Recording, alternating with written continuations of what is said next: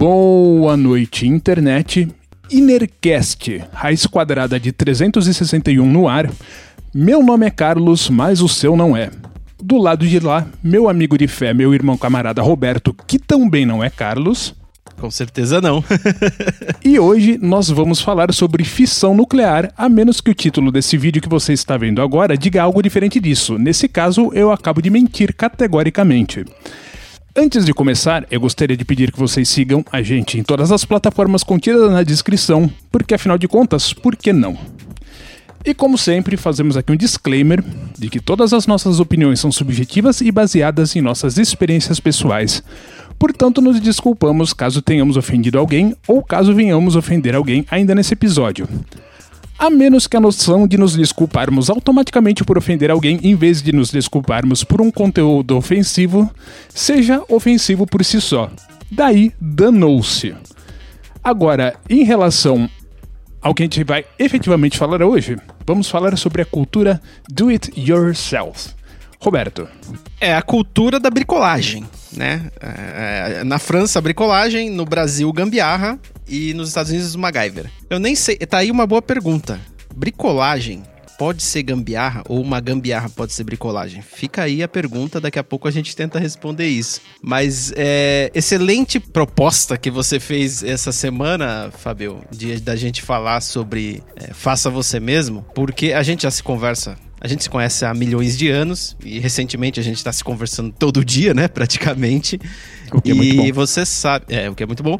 E você sabe das minhas peripécias e eu sei das suas também. Então, assim, coisa de fazer armário, coisa de consertar não sei o quê, porque a gente fica fazendo isso pra lá e pra cá porque a gente se recusa a contratar um profissional. É, ora porque não tem dinheiro, ora porque também a gente quer fazer alguma coisa. E mas a minha história com, com faça você mesmo, ela é muito antiga, cara. E eu nunca dei muito valor, essa é a verdade. Eu deveria ter dado. O meu pai, desde que eu nasci, meu pai sempre teve marcenaria. Então eu sempre vi meu pai trabalhando, fazendo móveis e estante, sei lá, é, móveis planejados. Inclusive, teve um, a minha mãe, olha só, você veja, né? Hoje você vai num, numa loja de móveis planejados e nessa loja tem um carinha que vai te atender e lá tem um software e o cara desenha a tua, a tua casa inteira, é, os móveis da tua casa inteira no software e você tem a possibilidade de ver como que vai ficar, a cor que vai ficar e tudo mais. Mas na época, que meu pai tinha marcenaria lá nos idos do, dos anos 80, um, um pouquinho do, de 90 também, não existia isso. Então o que que, que acontecia? A minha mãe desenhava as, as, os móveis dentro dos cômodos. Então, por exemplo, você queria um móvel de cozinha, ela ia lá e desenhava numa folha A3. Eu acho que, eu acho que era A3, que era uma folha um pouco maior que a 4. Ou eu era muito pequeno. E, e para mim a o folha A3, era grande. ele tem o dobro da área do A4, mas não necessariamente o dobro dos lados. É, pelos lados, ele vai ser cerca de 25 a 30% maior, mas ele tem o dobro da área. Ou seja, 2 a 4 em pé equivalem a 1 a 3 deitado. Graças à sua explicação técnica, Fabio, e depois é, você conseguiu desenhar para eu poder entender. eu acho que muita gente que tá vendo e ouvindo a gente. É, não, então era, era. Acho que era quatro mesmo. Eu acho que era quatro mesmo. Então era numa folha de sulfite, ela desenhava, puta, ficava legal pra caramba. Eu lembro, inclusive, que depois na escola eu aprendi o que, que era ponto de fuga.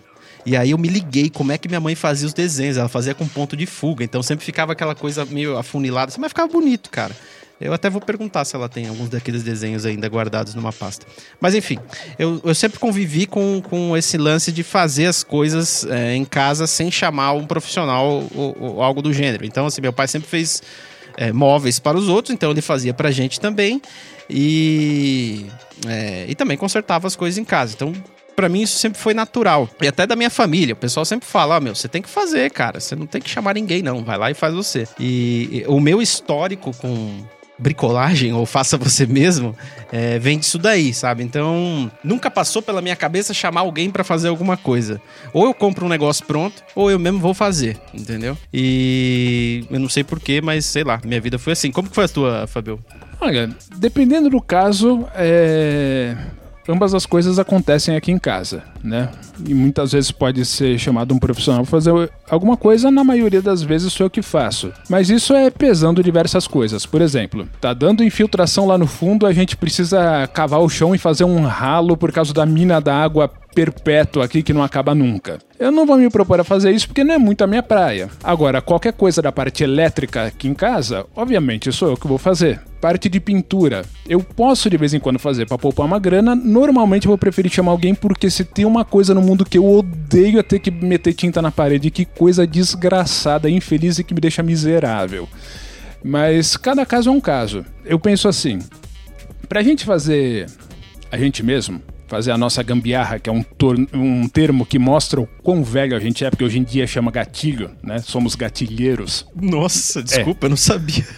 Pra gente fazer isso, o que, que tem que ser levado em consideração? O que a gente precisa de ferramentas para executar um serviço? Porque quando é coisa que a gente já tem, tá fácil, a gente pega e faz. Quando é coisa que você precisa adquirir, aí você pensa assim, tá, eu posso me aventurar a fazer isso e aí eu vou ter um custo de adquirir o que eu preciso para executar esse serviço, ou eu posso pagar esse custo de mão de obra para alguém que já está habituado a fazer. O que, que, é melhor nesse caso? Sei lá, se é uma coisa que eu tenho certeza absoluta que eu vou me propor a fazer e vou conseguir fazer decentemente, vai lá. Agora, se é alguma coisa, ah, eu preciso fazer concretagem com armação, eu prefiro chamar um profissional porque pelo menos não vai ficar uma bosta como ficaria se eu mesmo fizesse. Cada caso é um caso. Faz sentido. Não, faz sentido. Quando o negócio é muito hard e, e a chance de você perder muito material é grande, é melhor você chamar um profissional mesmo. Mas saber, eu tenho.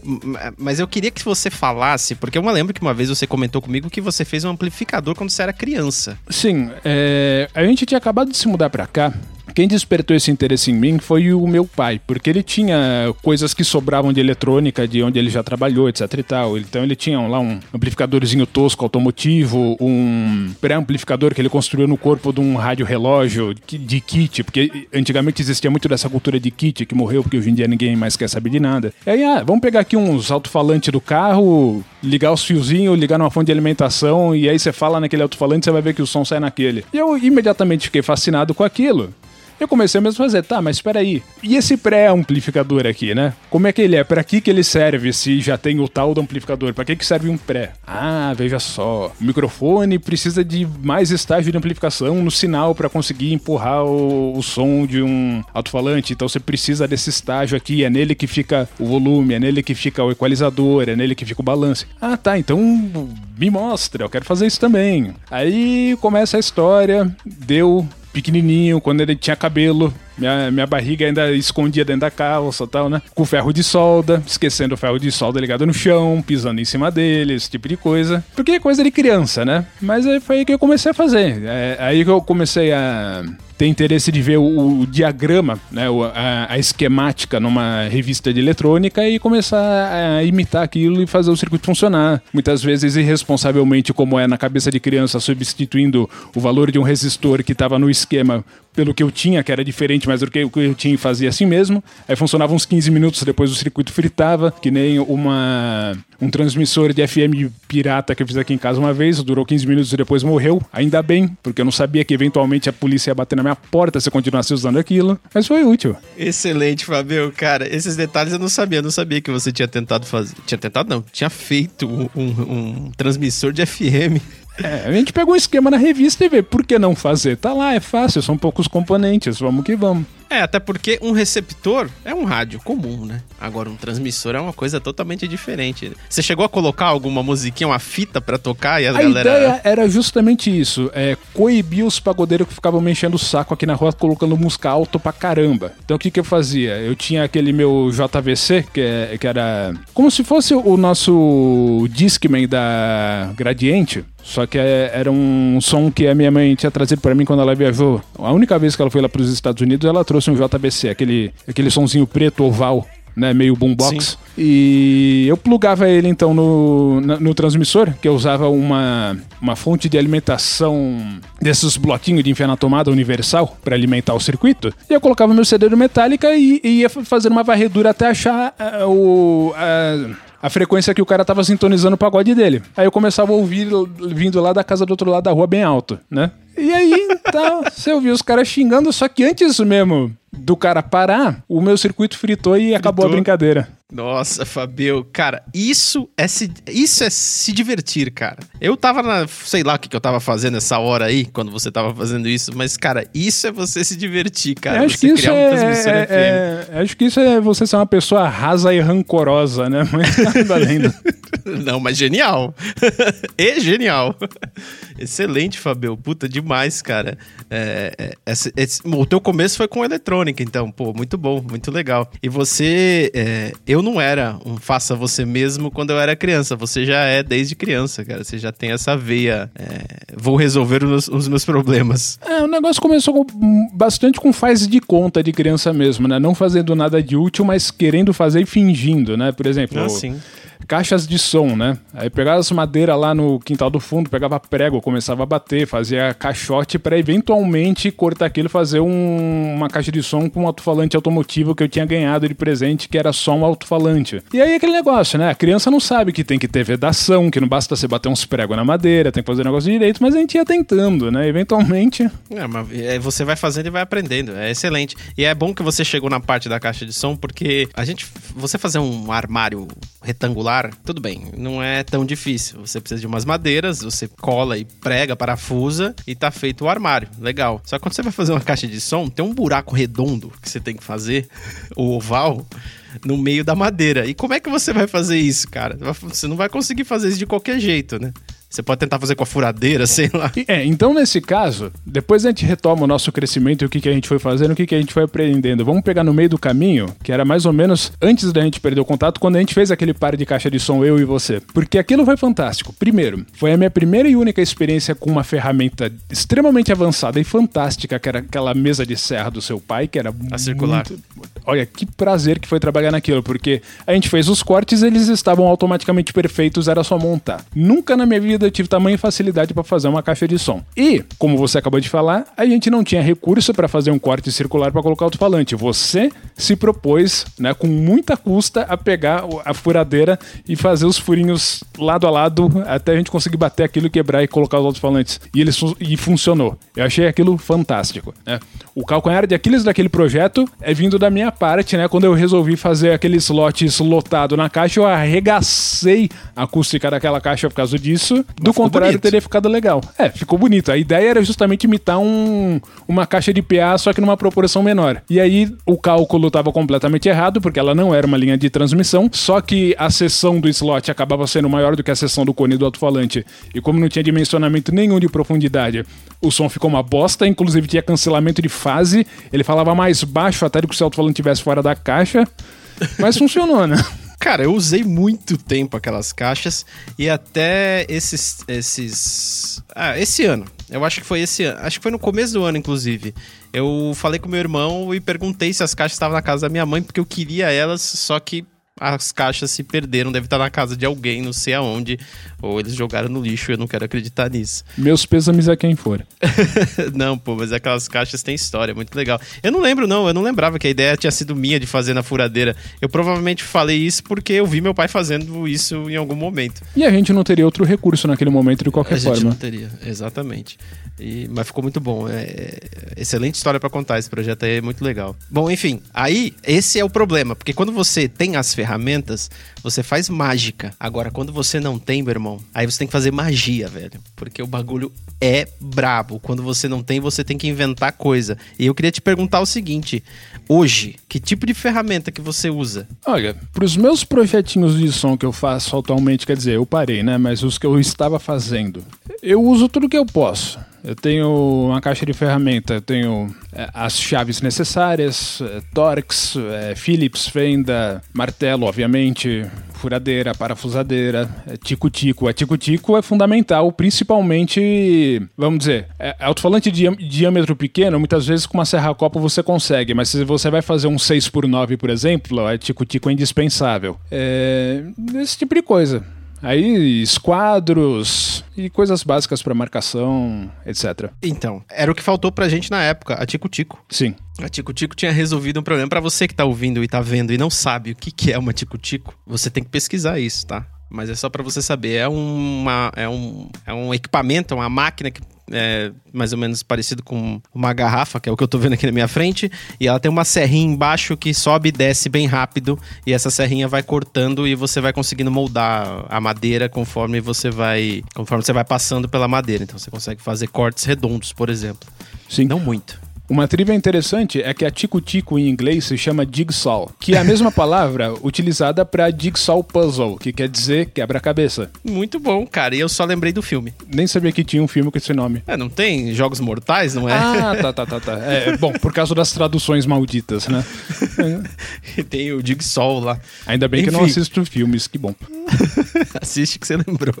Eu, ó, pra falar do que eu tenho aqui em casa, assim, na minha vida eu tive um divisor de águas no Faça Você Mesmo, que foi a parafusadeira, cara. Esse foi um divisor de águas na minha vida, assim. Eu saí da idade da pedra pro iPhone 12, cara, quando eu consegui adquirir uma, uma parafusadeira. Porque a parafusadeira. Tanto que assim, você falou. Eu ouvi você falando que você tem parafusadeira e é, furadeira. Eu não tenho furadeira, cara. Eu só tenho a parafusadeira. Eu sei que eu não deveria fazer isso, mas eu uso ela para furar parede. Eu faço.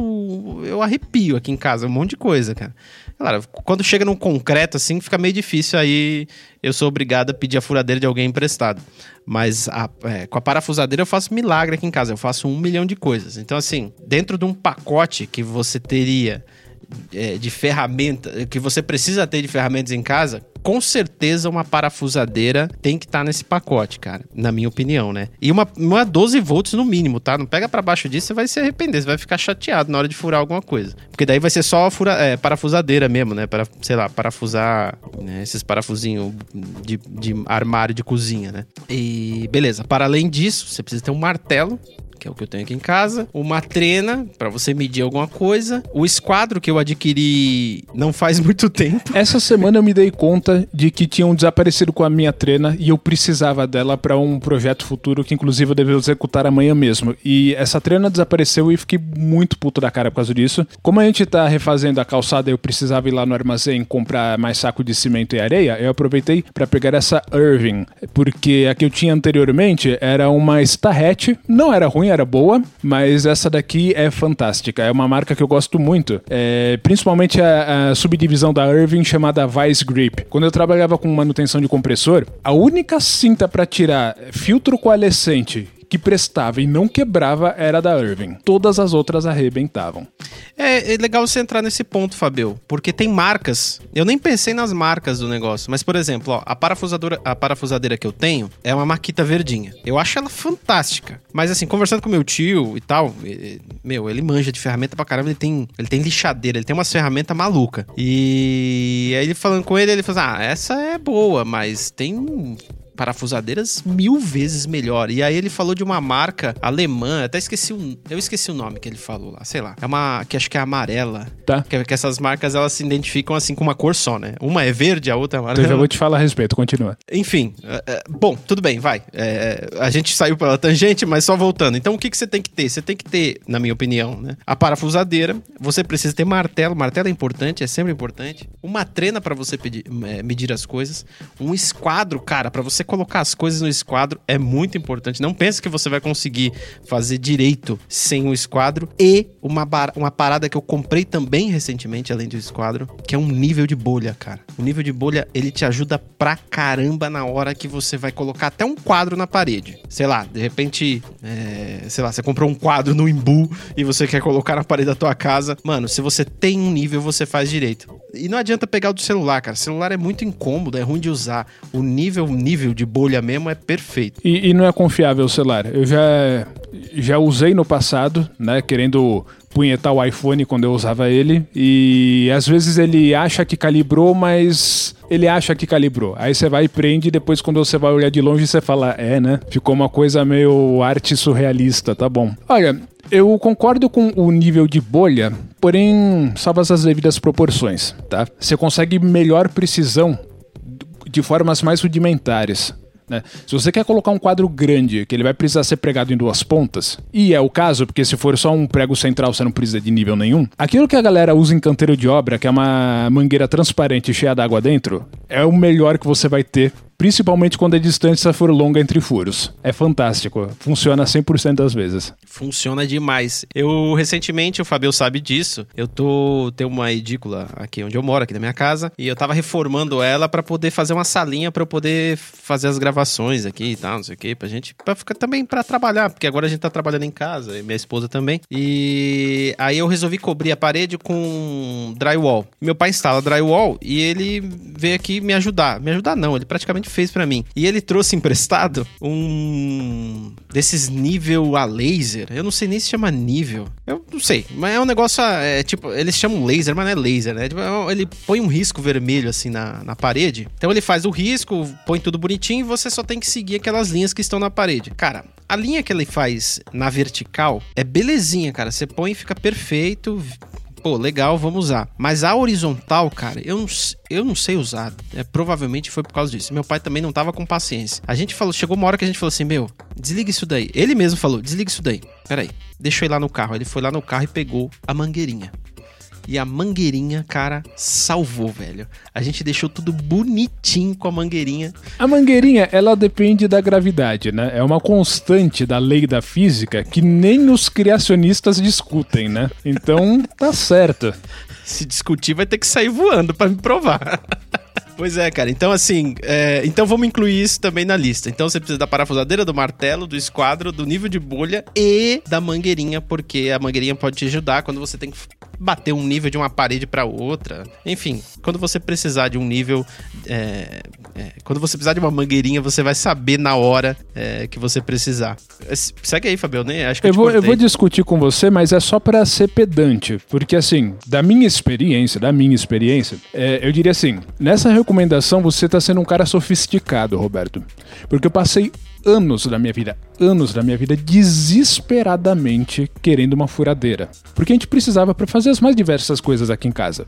E a gente não tinha, até porque eu fui criança, pré-adolescente, adolescente, eu nunca tive um dinheiro meu. E muitas vezes a gente queria colocar uma estante, fazer alguma coisa do gênero e eu não tinha uma furadeira para fazer isso e minha mãe também não queria me dar. Eu fui conseguir muito tempo longe já na minha vida. E assim, chave de fenda e chave Phillips eu sempre tive. Depois que eu consegui finalmente a minha furadeira, eu podia fazer quase tudo que eu precisava. É claro que minha vida ficou extremamente mais confortável com a parafusadeira.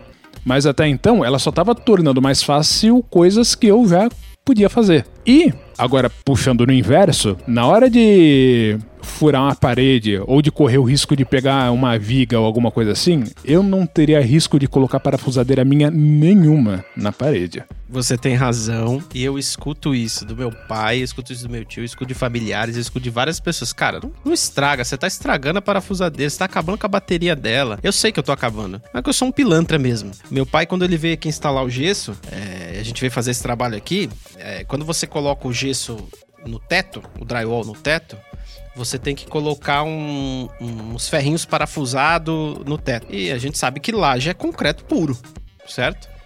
Cara, a minha parafusadeira ia demorar quatro dias para conseguir fazer um furo daquele, se fizesse.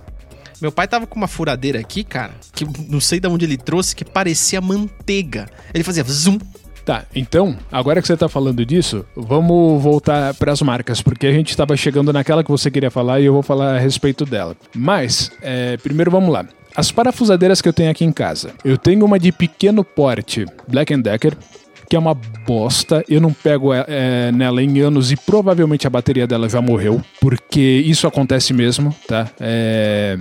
Eu comprei porque eu gostei, o preço tava bom, eu achava legal usei por muito tempo, instalei as madeiras das janelas que a gente trocou aqui de casa com ela, mas agora olhando retrospectivamente, eu tenho que dizer, Black Decker é uma merda, evita como se fosse a praga do Egito. E depois dela, eu tive uma maior ainda, que era a Black Decker grandona de mandril com a bateria removível, é, acho que 9.8 volts. E aquela era pior ainda. Tudo bem, ela girava mais rápido e ela tinha é, sistema de embreagem para caso o torque excedesse, esse tipo de coisa. Só que acho que a bateria dela foi a primeira que cedeu. A minha terceira parafusadeira, essa sim, foi a que prestou e a que eu tenho até hoje, que eu uso, que foi um presente que meu time deu, que é uma Bosch. Ela é menorzinha do que a Black Decker grande que eu tenho. A bateria dela não é removível, ela é fixa, só que até hoje segura a carga. Eu às vezes passo período de um ano sem mexer nela, quando eu pego a carga tá exatamente onde estava da última vez que eu mexi. Ela tem um mandril alto travante bom pra caramba e ela tem freio. Você tira a mão do gatilho, ela para imediato. Ela não tem um, aquela sequência de, de, de, até o peso segurar ela. Então, se eu tô fazendo um trabalho de marcenaria, muitas vezes eu deixo de arregaçar madeira como a, a minha Black Decker faria se eu estiver usando essa Bosch. Muito boa. E por último, em quarto, eu tenho uma Tramontina que nem com uma arma na minha cabeça eu teria comprado, porque obviamente não foi o que aconteceu. O que aconteceu foi que a minha irmã se mudou para outro país e ela tinha comprado essa porcaria, porque afinal de contas é minha irmã, então ela me deu. Provavelmente não funciona mais, porque eu nunca pus a mão naquilo e não vai me fazer falta. Agora, marcas boas, né? A Makita, eu diria que ela é equiparável à Bosch. Ela é muito boa, já tem um tempo de mercado. Legal. As fantásticas, lendárias, né, que é aquela do corpo amarelo que você estava querendo falar a respeito, ela se chama Devalt. Devalt, tá? é esse. A Devalt é o seguinte: é, quando você é um peão que trabalha para uma prestadora de serviço que faz manutenção de compressores, compressores pneumáticos industriais, e além disso você trabalha com serviço de instalação de redes pneumáticas. Um dia você vai com uma maquita que tá meia boca lá, o eixo dela já tá meio tremendo, e aí o cliente ele tem um galpão que são aquelas placas de concreto sólido. Beleza, né? vou passar a minha rede de PPR ali em cima. Então você começa a furar no terceiro furo, acabou a sua maquita. Aí o seu chefe fala assim: pô, queimou finalmente, né? Então faz o seguinte: passa lá na, na loja de ferramenta e compra uma lá que tiver. Aí você vai lá, tem a tal da Devalt. Tá, então eu vou comprar essa Devalt. Aí você chega lá, você, você vê a, a broca de engate rápido dela atravessar aquele concreto como se fosse uma manteiga. E você nem sente no braço. Aí você fala: ah existe uma razão. Exato. A, a Devalt é um absurdo. O martelete deles, eu nunca vi nada igual na minha vida até hoje. E eu vi também as parafusadeiras da Devalt, elas são fantásticas. Você não consegue supor pelo tamanho delas o torque que elas têm. Aliás, no mesmo corpo da, da parafusadeira, eles fazem a chave de impacto, que é um negocinho pequenininho, cabe na sua mão, você arranca o parafuso da roda do carro. Nossa!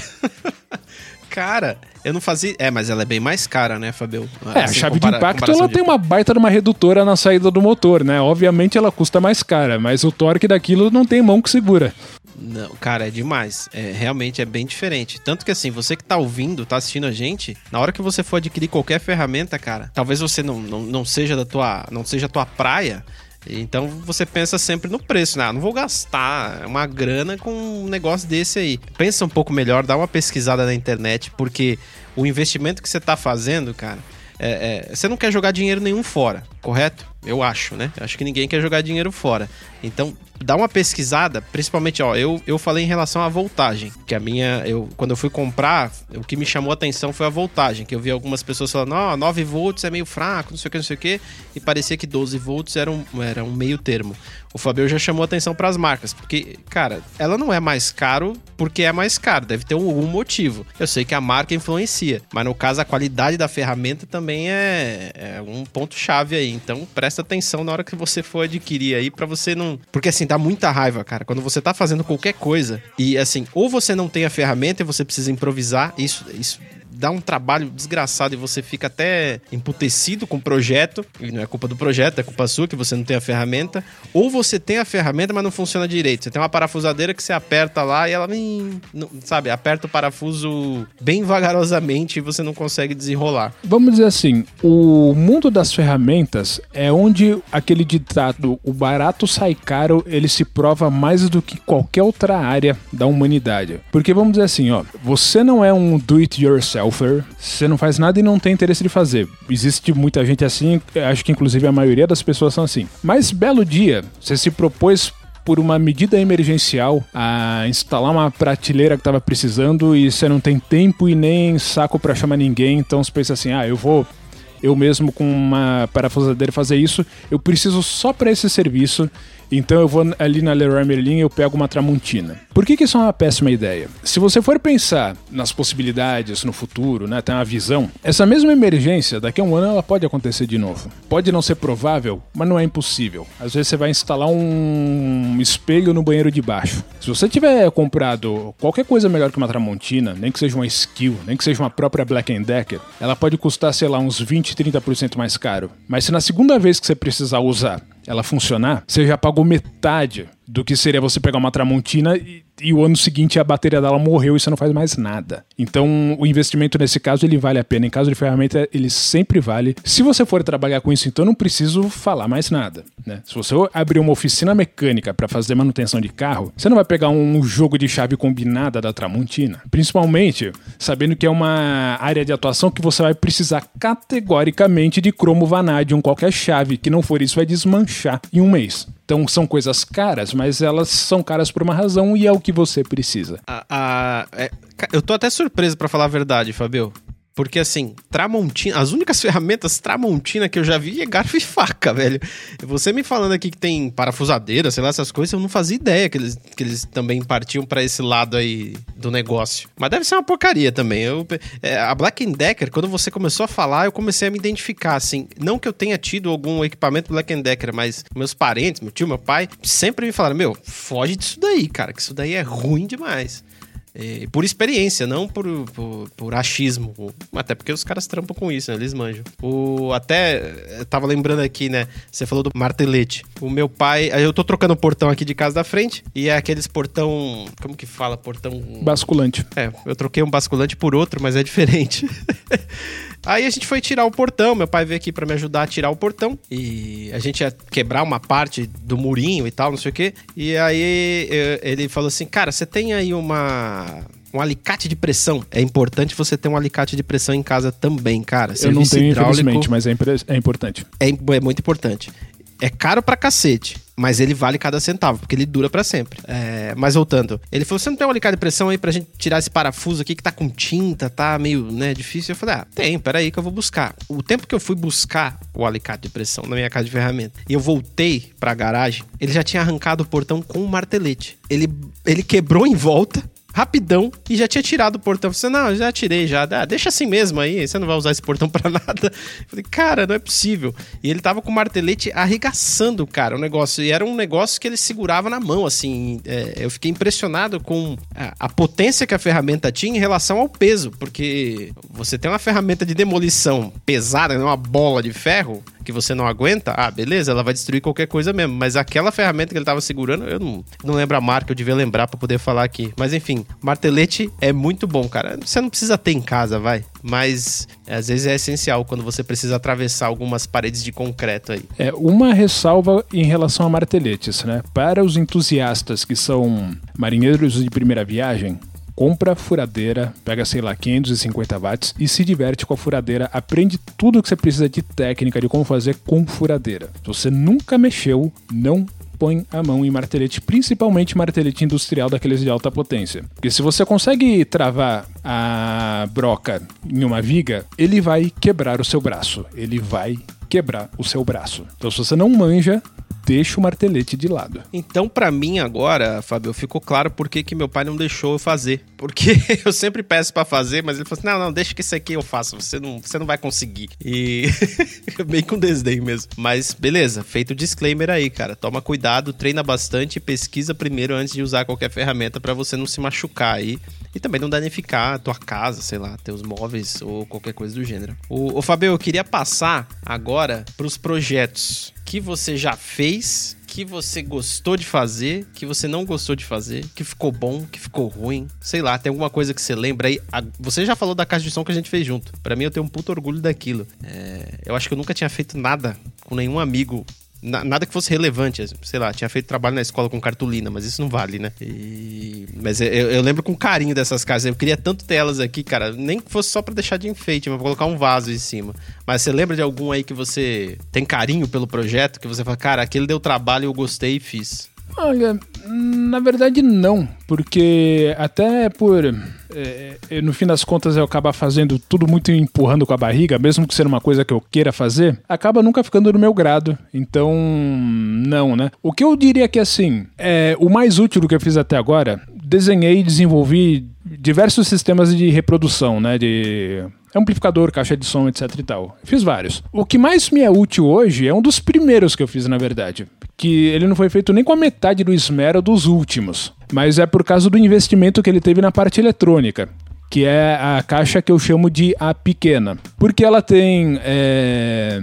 O crossover dela, na verdade, é ativo. Ela tem amplificador separado para cada para cada uma da, das faixas de frequência dela e ela soa muito bem apesar dos pesares. Ela não é acusticamente perfeita, nem próximo disso, mas é, a configuração de crossover na parte elétrica dela meio que compensa por isso. Faz com que ela tenha um som agradável e ela é bastante exacerbada nos sub-subgraves, como eu gosto. Quando eu digo sub-subgrave, eu estou dizendo assim, na casa dos 20, 30 Hz, alguma coisa assim, onde você costuma não ouvir nem sequer tonalidades, mas só batida, porque é bem abaixo de uma frequência de um contrabaixo, por exemplo. Eu sei, você me mostrou isso.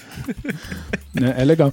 Mas assim, é, tem caixinhas, né? Tem, tem umas que eu gosto, porque na verdade elas são experimentos, né? Eu estou estudando topologias de caixa de som, fico com vontade de fazer uma para ver como é que é. Então eu descubro que existe. Ah, existe essa aqui que ela é uma linha de transmissão. Ela não é nem uma base reflex e nem uma caixa selada. Ela é uma linha de transmissão.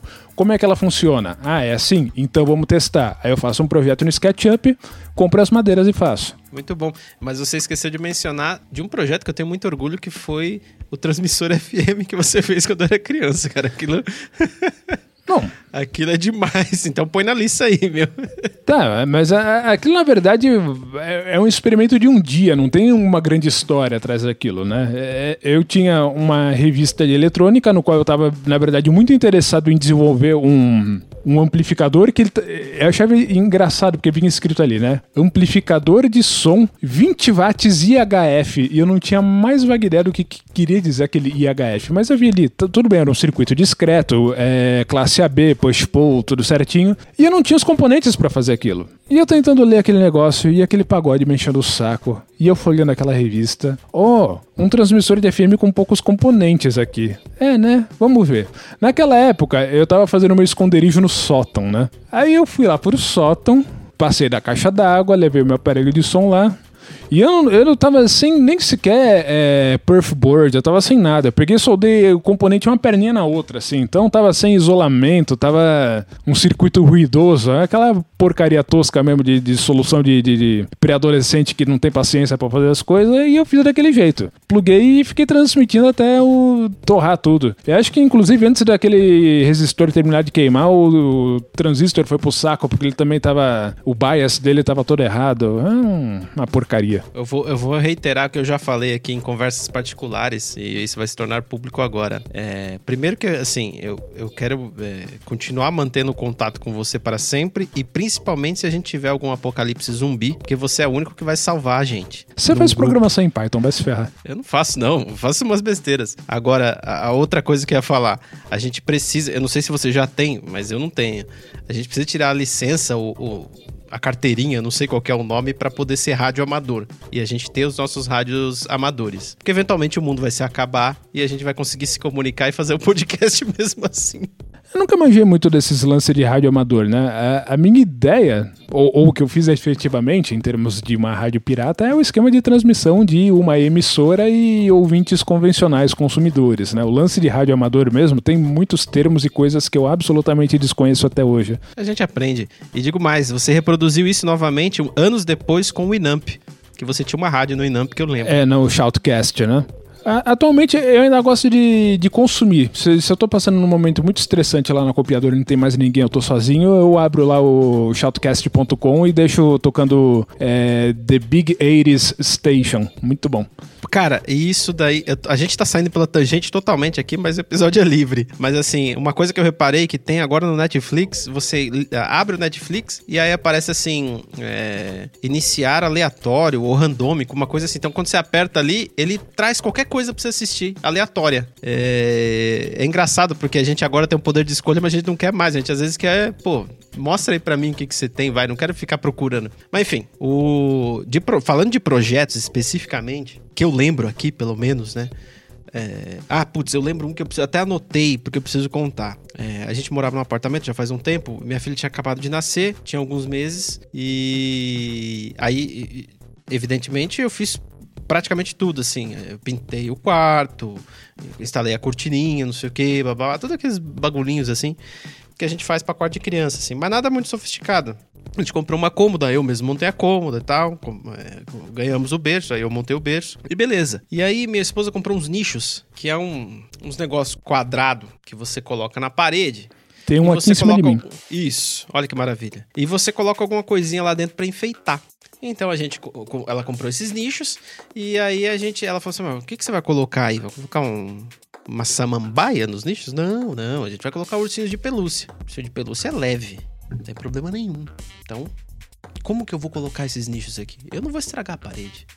Eu vou colocar fita dupla face. Uau!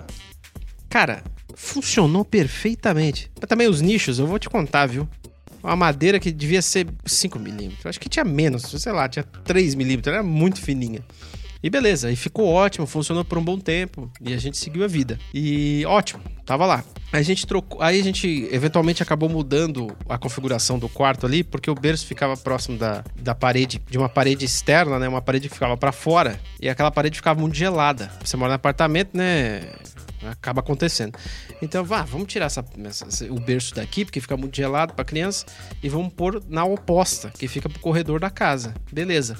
Justamente na parede que estavam os nichos. Até então, tudo bem, tava tranquilo. Então, a gente tinha um berço de com uma criança que dormia ali com nichos colados com fita dupla face na parede. Super seguro. Não repitam isso em casa, cara. E aí, um belo dia, cara, a gente colocou dentro desses nichos, é, tinha um quadrinho que esses quadrinhos de maternidade, que você coloca o nome do bebê, que você coloca na porta do quarto da maternidade, essas porrinhas aí, a gente veio lá do hospital, a gente pegou e colocou dentro de um nicho desse. E ficou lá, mó tempo. Um belo dia a gente chegou no quarto, onde é que tava o nicho? Em cima do travesseiro da criança, mano. O nicho simplesmente caiu. Pau! Com aquele quadrinho que tinha vidro. Então, eu tô contando essa história aqui e eu, evidentemente, fui um idiota por ter feito isso. Eu não devia ter feito, né? Eu devia ter parafusado, no mínimo, para você saber como que você tem que fazer as coisas, cara. Quando você for fazer alguma coisa, é, seja ela qual for, faz para durar um pouco mais do que alguns meses. Porque você pode botar, colocar a vida de pessoas em risco. Tá, eu vou colocar algumas coisas em cima disso aí. O que que acontece? Em algum momento, quando a gente era criança, eu e o Roberto, isso não existia. Eventualmente alguém desenvolveu esse negócio de dessa dupla face gelatinosa que a gente usa como soluções rápidas para fazer as coisas. O que, que acontece com o lance da dupla face?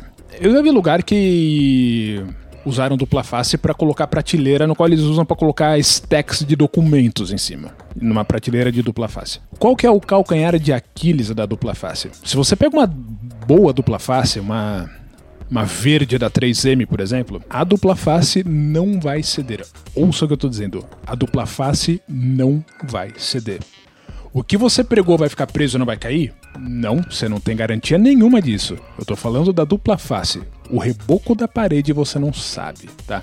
O que que acontece? Uma parede rebocada e pintada, ela é igual em toda a extensão dela. Você não sabe como ela está lá atrás.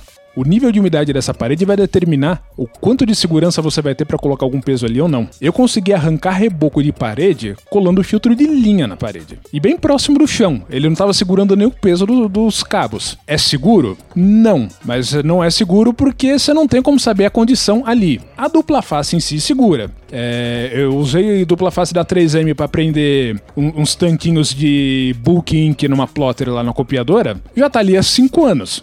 A gente nunca chegou lá, abriu a copiadora e viu uma poça de tinta no chão. E eu acho que aquele negócio não vai a lugar nenhum, porque ele tá num plástico, é um plástico é, texturizado e tá lá. Inclusive, quando eu vou completar tinta naquele book ink, eu apoio a garrafa em cima dele. E faço isso toda Nossa. vez. Eu tô fazendo isso há anos. Então, assim, é, é prudente? Não. Se fosse numa parede, provavelmente já teria caído. É... Quando você tem a possibilidade de colocar um parafuso numa bucha coisa que eu não posso fazer no corpo de uma plotter, né?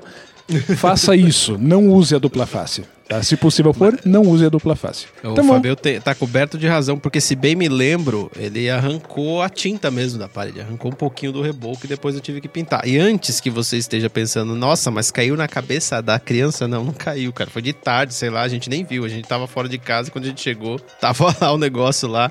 E um olhou, eu olhei pra minha esposa e ela olhou pra mim, um olhou pro outro com aquela cara de cara. Ainda bem que não aconteceu nada. E aí a gente imediatamente arrancou todos os nichos e tal. Mas enfim, esse é, eu tava eu comecei a contar essa história porque é um dos projetos que eu não tenho orgulho nenhum, cara, e que eu não repetiria, não faria de novo jamais. Sim. Agora tem outros que eu, que eu me orgulho. É, Me orgulho não, eu não me orgulho de nenhum, eu sou que nem o Fabio também, porque eu, sempre no final eu acho que não ficou do jeito que eu queria e poderia ter ficado muito melhor. Só que assim, eu sofro de um negócio que eu acho que todo mundo passa um pouquinho, mas eu acho que eu tenho isso bastante. Por exemplo, essa edícula que eu tô fazendo aqui em casa, tô reformando, é, eu já desisti dela várias vezes. Acontece que eu comecei a desistir depois daquele, sabe aquele ponto que não tem mais volta? Aí já era, cara. Depois desse ponto, você não tem mais como desistir, você já foi longe demais. E aí você precisa concluir. E eu, o Fabio sabe, eu tô falando desse negócio, desse projeto aí há três meses, no mínimo, né, Fabio? Sim. E eu ainda não terminei, cara. Ainda não, eu já fiz praticamente tudo, mas ainda tem que colocar uma porta lá, porque é uma porta que tem arco, é uma porcaria. Meu, eu não vejo a hora de terminar logo isso pra eu me livrar, tirar isso da minha cabeça. E, e eu passo por isso quase sempre. Eu fiz uns móveis aqui pra cozinha de casa, fiz um armário embutido. Puta, velho, cansa pra cacete, porque eu fiz dois, e aí tinha um armário de cima, e aí eu não tava conseguindo colocar no nível, porque eu não tinha o nível de bolha né? Eu tava tentando fazer com, o celular, ou tá aí com a régua, aí tava dando tudo errado. E aí, assim, já nos finalmente eu acelerei o processo para terminar logo. E se você que tá assistindo, que tá ouvindo, passar algum dia na minha casa, você vai ver móveis tortos na cozinha, mas perfeitamente funcionais, mas tortos. Porque, meu, chega uma hora que você desencana. Você fala assim, ah, não quero mais isso, já tô cansado, eu só quero sentar e tomar uma breja. E acontece eventualmente, não tem muito o que fazer. É, que mais? É, O projeto que eu me orgulho foi a caixa de som que eu fiz com o Fabio. Cara, basicamente isso. Assim, eu não lembro de muita coisa que eu possa dizer assim, putz, eu fiz isso com as minhas próprias mãos é, suadas. Hum, Assim, a gente.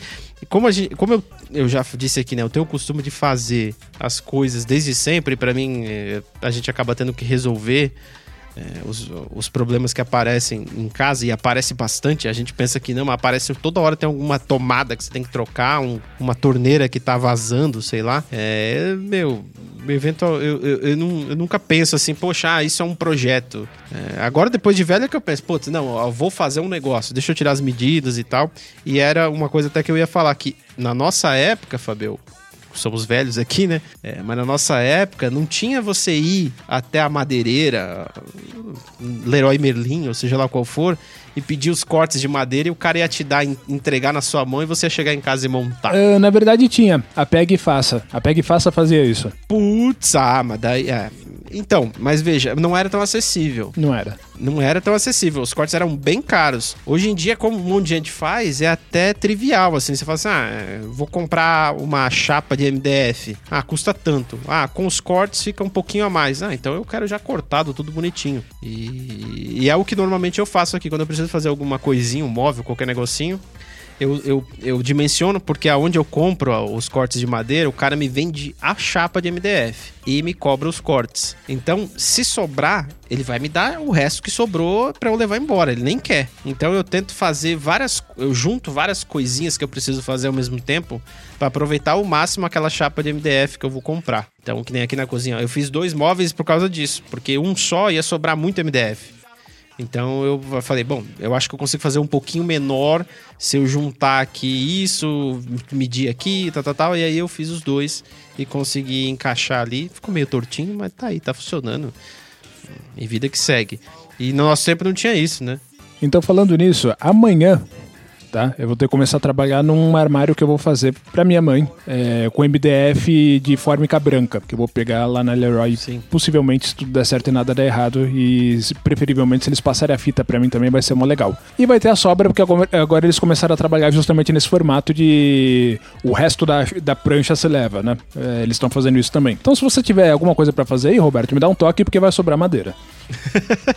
Ô, Fabio, então eu vou te dar dois toques. Primeiro, eu acho que o lugar onde eu compro MDF é um pouco mais barato Eu ia te do que a perguntar Leroy. Eu vou te passar o contato. É uma. Ah, cara, eu ia fazer merchan aqui, né? Não, cara, é uma lojinha. É uma loja, é uma madeireira chamada Giacomo que fica em Pinheiros. Vou te passar o contato do cara, você consegue falar com ele pelo WhatsApp, você passa as medidas rapidão, o cara já te passa o orçamento na hora. Fantástico. Coloca lá no, no computador dele e ele já te fala na hora o que, que você precisa. O, outra coisa que eu ia te falar é que lá eles até fazem a instalação da, da fita de borda. Só que demora um tempo, porque ele tem que mandar para outro lugar para fazer. Então você não vai conseguir retirar no mesmo dia. Ah, às vezes, Então, eu não sei como é que dependendo tá do preço, compensa. É, então.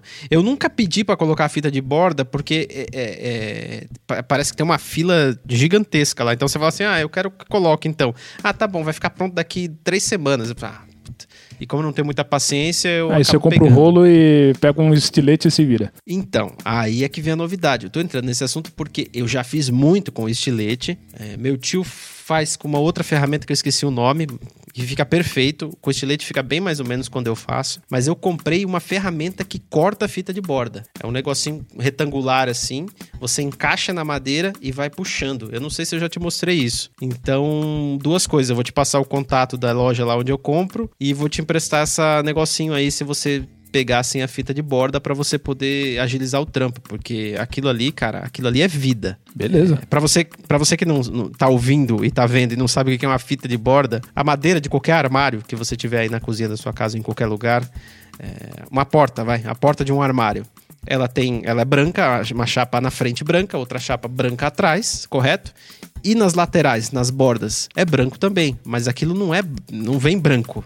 Você precisa pôr uma fitinha ali, a fita de borda é aquilo. A menos que a pessoa tenha os móveis na cozinha, assim como eu tenho, que é feito de compensado com fórmica dura, né? Aí é fórmica mesmo. Na época do meu pai, quando eu era pequenininho, ele todos os móveis que ele fazia era com fórmica dura e bicho, era um trampo do cacete, cara, era muito foda fazer as bordas dos móveis, mas é um bagulho que é pra sempre. Eu não sei quantos anos tem os móveis da sua cozinha, mas cara, vai durar pelo resto da vida. Você vai ver isso aí pra sempre. A menos que os cupins vençam, a gente tá batalhando. Então, aí tem a natureza também, né, que é foda. Bom, Que é então, implacável. vamos lá. É, voltando no, no papo da- das coisas que a gente se envergonha de ter feito, que é quase tudo que eu fiz. Eu não tenho muito orgulho de nada. Mas assim, o que acontece? Com muito pouca idade, eu tive que começar a me virar com as coisas aqui de casa, porque meu pai faleceu quando eu tava com 10 para 11 anos de idade e eu tive que começar a fazer as coisas. E assim, pré-adolescente é uma desgraça. Você tem que fazer uma coisa, você quer fazer o mais rápido possível pra parar de encher o saco você voltar a jogar videogame. Então, assim, eu já não tinha nada, então é, tem que emendar um fio. Eu não tenho fita isolante, vai lá Durex. Esse tipo de coisa. Nunca façam isso. Nunca façam isso, tá? Só uma coisa, aí vai. Ah, tem que trocar a resistência do chuveiro. Tá, já tô com a resistência na mão aqui, já desmontei o chuveiro. Eu tenho que descer a escada, desligar o disjuntor, subir a escada de novo e começar a trabalhar. Não, eu vou tomar cuidado aqui e não vou lá desligar o disjuntor. Nunca façam isso. Eu tô contando aqui os meus casos Electroboom, tá? Porque aconteceu de eu estar no meio da tarde aqui em casa, porque naquela época eu tava estudando de manhã, e não tinha ninguém. E eu segurei os dois fios do 220, porque o disjuntor estava armado. e meu braço travou apertando aquele fio. E aí eu perdi o equilíbrio e caí do banquinho, senão não tava aqui agora. Isso não é uma brincadeira. Não façam esse tipo de coisa, esse tipo de quebra-galho. Tá? Se você tem que desligar um disjuntor, você vai e desliga um disjuntor, né? É, eu não tenho essa preguiça. Ou ou outras coisas assim, distração, distração de criança de 11 anos, né? Ah, tem que consertar o botão de liga e desliga do abajur porque ele não tá dando contato, a luz não liga mais. Então você vai lá, pega o alicate de corte, vai e mete no fio e não vê que ele ainda tá ligado na tomada. Aí você derrete o alicate, né? Coisas que eu já fiz, não faça. Presta atenção, né? Não seja o Electroboom. O, é, então, uma coisa que a gente acaba na ânsia de querer terminar logo é, e resolver o problema, sei lá, você vai trocar uma tomada, um interruptor ou qualquer coisa do gênero. Ah, não vou desligar o disjuntor, meu, até eu ir lá na caixinha, desligar aquilo, até eu encontrar qual é o disjuntor, muitas vezes não tá marcado. E aí você tenta fazer o um negócio na, na aventura e aí você acaba estragando e se estragando, que nem no caso do Fabio que tomou um pequeno choque Ainda bem que o banquinho virou. Senão. É, eu vou dizer, 220 não é divertido, tá? 220 não é divertido. Eu fui lembrar disso muitos anos depois, quando eu estava trabalhando com um compressor pneumático e era um, uma dessas fábricas de remold de pneu que não tem iluminação interna. Aí você vai lá, começa a mexer na, nas válvulas do compressor, porque ele não está entrando em carga, não está entrando em livre, não sei o quê. E as solenoides estão todas com os pinos é, desprotegidos e elas são. O enrolamento delas é alimentado com 220. Você está lá no escuro, você, até terminar o serviço, você encosta naquilo umas, umas 10 vezes, pelo menos. 220 é um caralho. Você não tem ideia. Né? Ali, eu estava trabalhando, não tinha muito que eu pudesse fazer a respeito, né? Eu estava trabalhando é, fazendo manutenção no computador enquanto ele estava trabalhando para a linha de produção, ele não podia ser parado, então ali eu só podia me fuder, não tinha muito o que fazer. Mas dentro do possível, você tenta manter a sua segurança e fazer as coisas corretamente como se deve. Aqui no Brasil nem sempre isso é possível, mas é o ideal. Exatamente, Fabio. Eu até ia te perguntar é, sobre o 220, cara, porque mesmo que você esteja isolado, assim, tipo assim, você tava em cima do banquinho, você não tava no chão, né? É, mas se você pega nos dois fios porque você é burro, aí você não tá isolado. aí você vira parte da corrente. a, a, a, minha sorte é que eu tava com uma mão encostada na outra também, né? Ai, caramba, Fabio, que medo, cara. Ainda bem que você caiu daquele banquinho. Pois é. mas enfim, cara, mantenha a sua segurança. Uma coisa que é importante para segurança, cara, óculos. Óculos é muito importante, cara. O que voa de coisa na tua cara e você não percebe, meu. É, e assim, você deve estar tá pensando em parafuso, prego, é, sei lá, alguma lâmina. Cara, tinta. Tinta respinga no teu olho, tinta não é legal no teu olho, cara. Então presta bem atenção. Se você puder. É chato pra cacete usar óculos. Mas é importante porque, cara, você não quer ficar cego só porque você resolveu, sei lá, é, mexer com um solvente para pintar o quartinho, entendeu? E no caso de marcenaria, principalmente MDF, não só o óculos, como a máscara também. Porque na hora que você está metendo a tico-tico naquilo, a cola de liga do MDF, ela entra na sua garganta e pelas suas vias nasais e ela é um químico do cacete.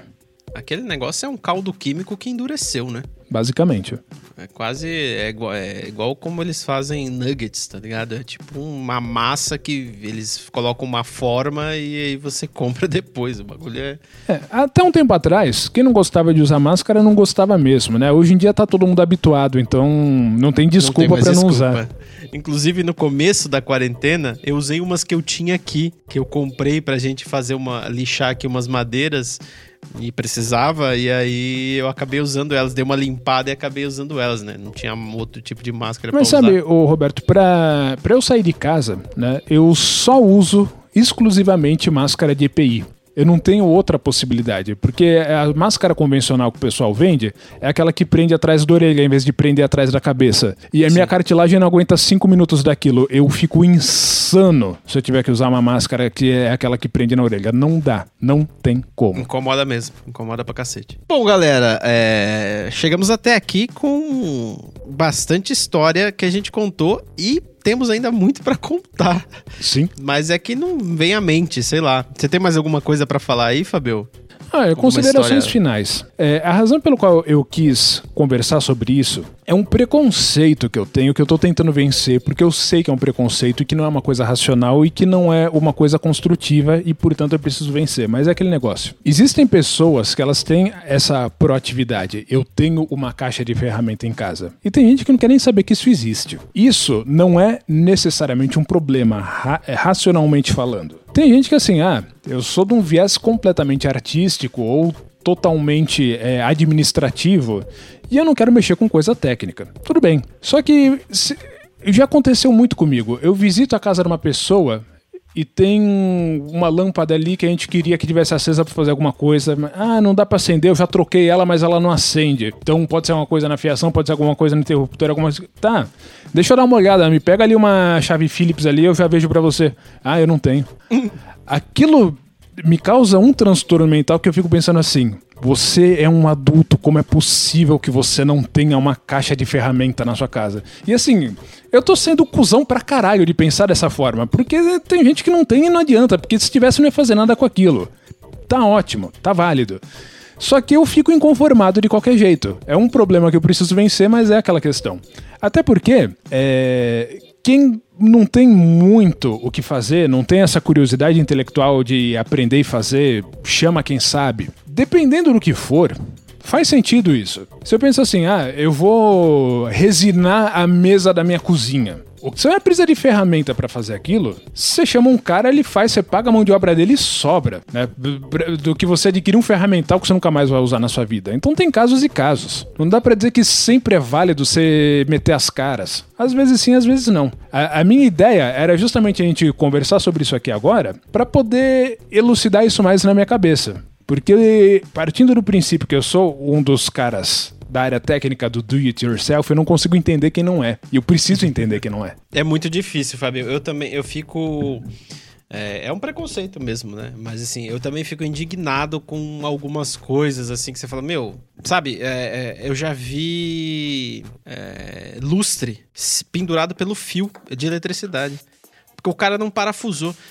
Mano, por que, que você não parafusou, velho? Eu, óbvio que eu não fiz essa pergunta pra pessoa, porque eu tava visitando a casa da pessoa, eu não tenho um, né? Mas, cara, porra, é só pendurar ali, velho. Não pega nada. É rapidão. Mas eu também entendo que o cara, de repente, porra, ah, tanta coisa para resolver, eu vou ficar pensando nisso, deixa isso aí, enquanto estiver acendendo, sei lá, estiver funcionando. Então, mas é, eu, eu, concordo com você, assim, você causa uma certa indignação. Você fala assim, porra, é um negócio tão simples. Cara, você tem que ter. Eu, eu lembro dessa. Lá vou eu pro lado político de novo da coisa, mas. Político não, não é político. Mas assim, é, eu lembro dessa discussão agora na quarentena que é, esse negócio de você.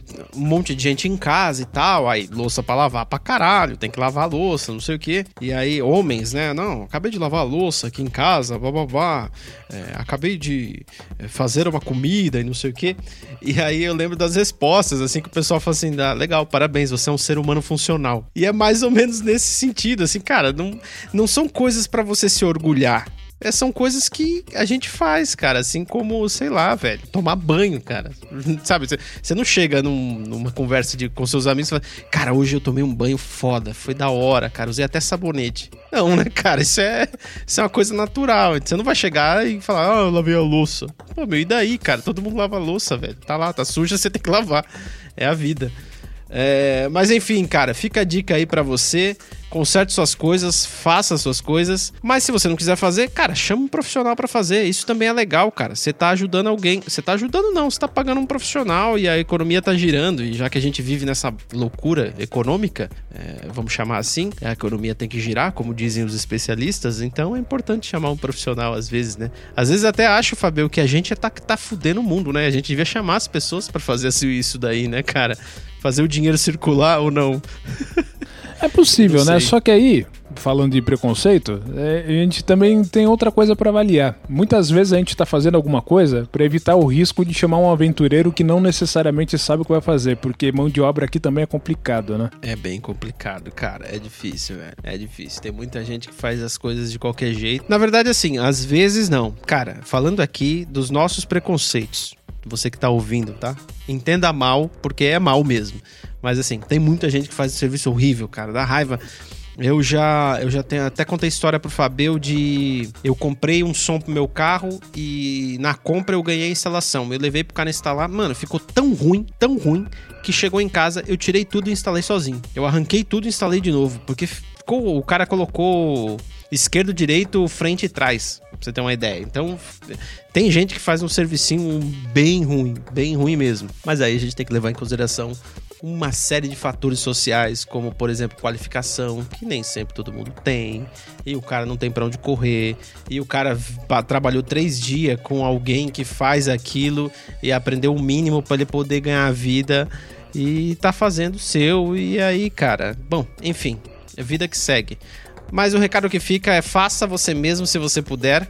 Adquira as ferramentas que a gente deu a dica aqui. Esse episódio foi um oferecimento de absolutamente ninguém, porque a gente não é patrocinado, mas gostaríamos de ser, quem sabe um dia. Mas vida que segue, vamos para as dicas culturais aí, Fabio. Eu, nem, eu, eu tô louco para saber o que você tem para falar, mas eu vou falar primeiro porque nesse episódio o Z não apareceu, vocês perceberam. É, por questões pessoais ele não pôde estar aqui hoje e eu vou começar com a minha dica cultural falando de um canal sobre faça você mesmo. Uh. Que eu anotei aqui em algum lugar e eu perdi. Não, não perdi, tá aqui. Tá exatamente aqui. Um amigo meu que me mandou isso. É o canal é, de uma moça chamada Carla Amadori, ou Amadori. E eu fiz questão de pegar um canal de uma mulher. Ela tem um milhão e poucos de inscritos, ela é famosinha no, no, no YouTube. E ela ensina é, literalmente faça você mesmo. Então, ah, vou fazer um armário aqui para minha. O último vídeo que eu vi dela foi de um armário para lavanderia. Que inclusive eu preciso fazer um aqui em casa já faz meses e eu não. é o que eu vou fazer amanhã. Boa, Fabel. Pô, depois você me manda uma foto que eu preciso de ideias, cara, para fazer. Tem que ser comprido, tem que colocar vassoura. É isso mesmo, então... é exatamente isso. para guardar vassoura, rodo e uma escada. Putz, a escada, é verdade. Também tem a escadinha que tem que guardar.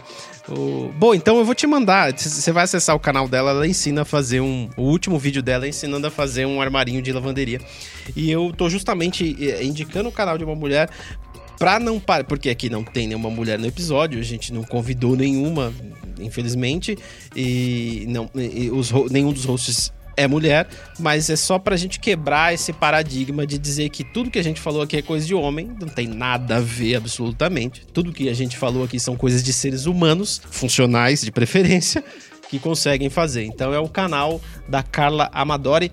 É o, esse é o nome dela, mas o canal dela tem outro nome aqui que se chama é, de de Core, que é D-I-Y Core. Ela é, meio do, que misturou do it yourself porque... core, tá certo. É, mas ela acho que ela quis misturar alguma coisa com ela é decoradora, eu não sei. Sim, de decoração. Não, é, é, é, um então, trocadilho. Muito bom. É um trocadilho, entendeu? Mas assim, você vai encontrar aí na descrição do canal é, e, e, do podcast, evidentemente, o link para você poder acessar o canal dela. Ela tem um trilhão de vídeos, ela já fez um milhão de coisas e ela manda bem porque ela explica legalzinho e vai mostrando as fases de como foi feito. Ela ali participando, ela fazendo mesmo. Então, não, não ache você que ela vai te mostrar o produto pronto e só vai contar uma história. E ela manda bem, cara. Ela é bem legalzinha mesmo. E se você puder, assista, que vale a pena. Fabeu, aquele recado final. Então vamos lá. Eu vou indicar também um canal do YouTube, veja só que surpresa. E no decorrer aí dos anos, eu trafeguei muito por canais de do it yourself também, das mais diversas coisas. Só que nenhum deles ficou na minha cabeça agora, né? Então não tem muita relação. O que eu vou então indicar, já que a gente falou um pouco, né, um módico que seja de eletrônica, um canal que eu acompanho chamado John Audio Tech, tá? John Audio Tech. Esse cara, ele não é muito prolífico, ele passa alguns períodos razoáveis assim sem postar nada, mas o conteúdo dele é muito bacana. Primeiro porque ele é eletrônica é, voltada para áudio mais do que tudo, e que é, que é o que eu gosto, né? E lá você vai achar coisas interessantes, desde review de equipamentos chineses, tipo esses mini amplificadores aí que aparecem o tempo todo no mercado, e, é, de toda. É, de todos os modelos que você pode imaginar, classe D, né, esses 2.1, etc. Então ele faz review dessas coisas, ele faz projetos e ele faz testes. Inclusive, ele desenvolveu na história do canal dele, no decorrer de diversos vídeos, um amplificador idealístico, né, é, para você fazer ele é totalmente discreto, não usa chips integrados tipo TDA 2030, LM, nada disso. Completamente discreto com todos os transistores que você puder imaginar, que é o que ele chama é, o John Audiotech 501, aquele amplificador. Eu acho que inclusive o projeto já está pronto. É fantástico, ele é para dar é, 50 watts de potência antes da distorção, totalmente hi-fi com é, índice de distorção 0,001, alguma coisa assim. E é uma coisa que com a, alguns componentes você compra e você faz em casa, um amplificador de alta fidelidade. Só por isso já vale a pena se inscrever nesse canal. Eu recomendo. Maravilha, Fabio. É, você que está escutando, vai estar tá tudo na descrição do podcast e do vídeo. Então é só clicar lá e acessar. Fique aí com as nossas dicas. Agradeço você que chegou até aqui, uma horinha de episódio aí. Eu sei que não é fácil escutar esses dois velhos falando, contando histórias loucas, né? As nossas histórias que não valem nada, mas pra gente vale porque a gente viveu isso. Agradeço do fundo do coração. Um beijo e tchau. Tchau.